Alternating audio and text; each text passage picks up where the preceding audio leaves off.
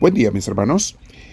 Bienvenidos a estos momentos de meditación y reflexión para luego hacer nuestra oración. Diez minutos diarios con Dios, con misioneros del amor de Dios. Te invito, mi hermana, mi hermano, a que te sientes en un lugar tranquilo. Si tienes audífonos, póntelos. No te olvides de suscribirte o de hacerle following, de seguirnos y de poner la mano hacia arriba si te gustan estas enseñanzas para que se den a conocer a más personas. Solo los que tienen muchos seguidores son dados a conocer por las redes sociales. Entonces nos sentamos derechitos, mi hermana, mi hermano, vamos a respirar profundo. Permite que Dios te llene de su paz, que Dios te dé su tranquilidad. Dile, Dios mío, ven a mí, te lo pido y en este momento quiero que sea exclusivamente para ti.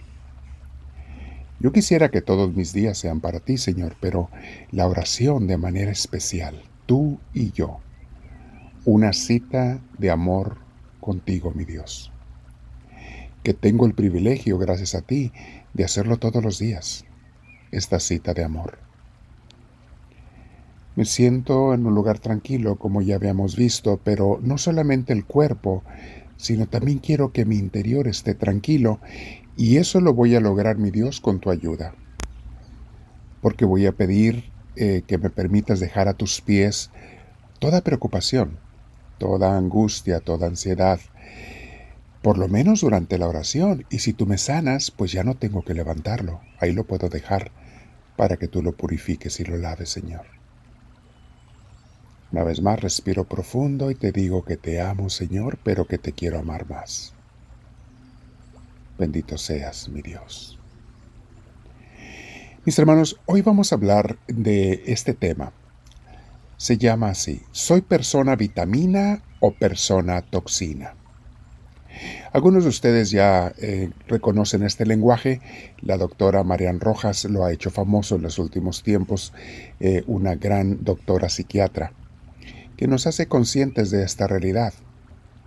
Porque en esta vida, mis hermanos, hay de los dos, personas buenas, personas malas, y también los hay en diferentes grados. No todos los que son vitaminas son vitamina muy fuerte, a veces son muy poco su vitamina, pero por lo menos ya están en el lado positivo.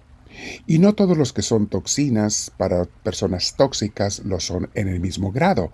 Hay unos que más y otros que menos. Hay de los dos. Eh, la doctora María Rojas los distingue así.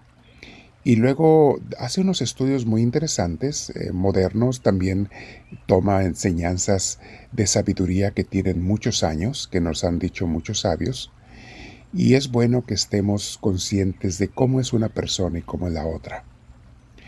Las personas vitaminas son aquellos que con su presencia, sus acciones y sus palabras me dan vida, le dan vida a los demás le dan alegría, paz, alivio o inspiración.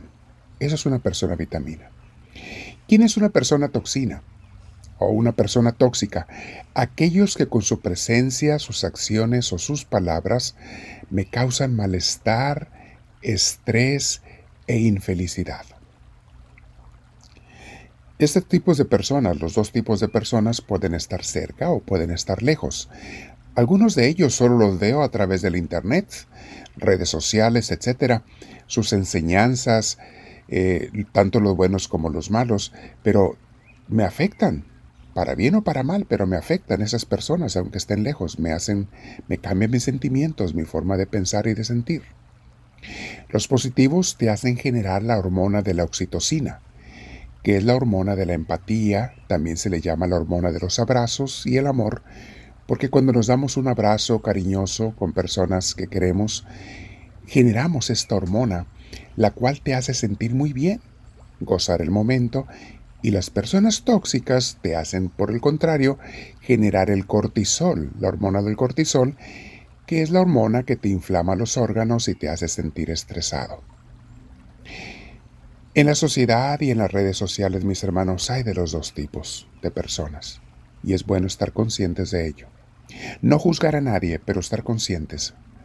Es imperativo el descubrir de cuál de los dos quiero yo ser. o decido ser, porque esto es una decisión, mis hermanos. Tú escoges ser una persona vitamina o una persona toxina. Vamos a desarrollar todo este tema en el curso que próximamente daremos, ya lo vamos a empezar en unos días más, sobre esto, sobre las hormonas, tomando mucho las enseñanzas de psiquiatras como la doctora Marian Rojas, eh, cómo las hormonas nos influencian en nuestra salud o enfermedades y los comportamientos humanos también que nos ayudan o nos estorban, lo vamos a estudiar. Comportamientos nuestros o comportamientos de otros, cómo afectan. Vamos a aprender a distinguir qué tipo de persona soy y con qué tipo de persona estoy tratando.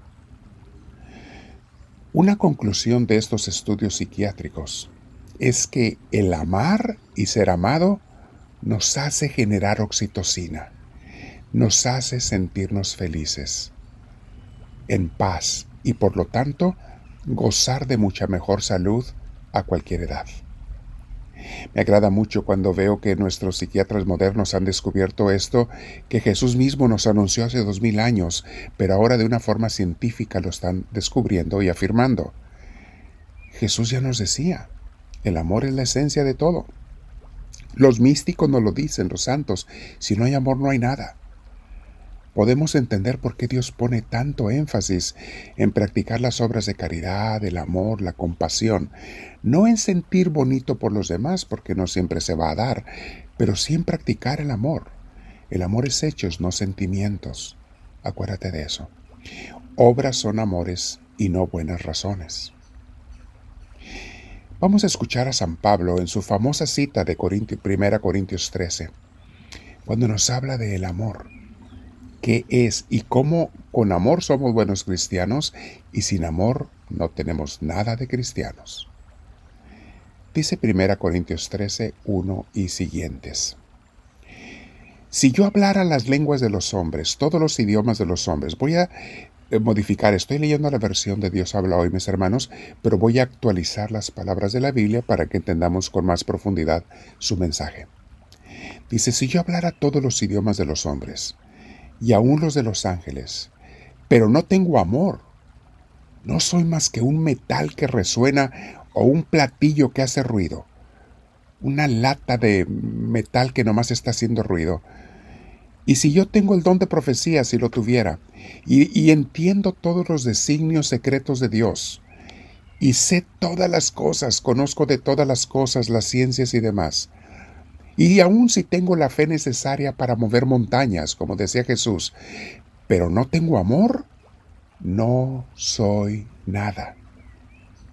Vean mis hermanos, qué claro nos habla San Pablo. No soy nada.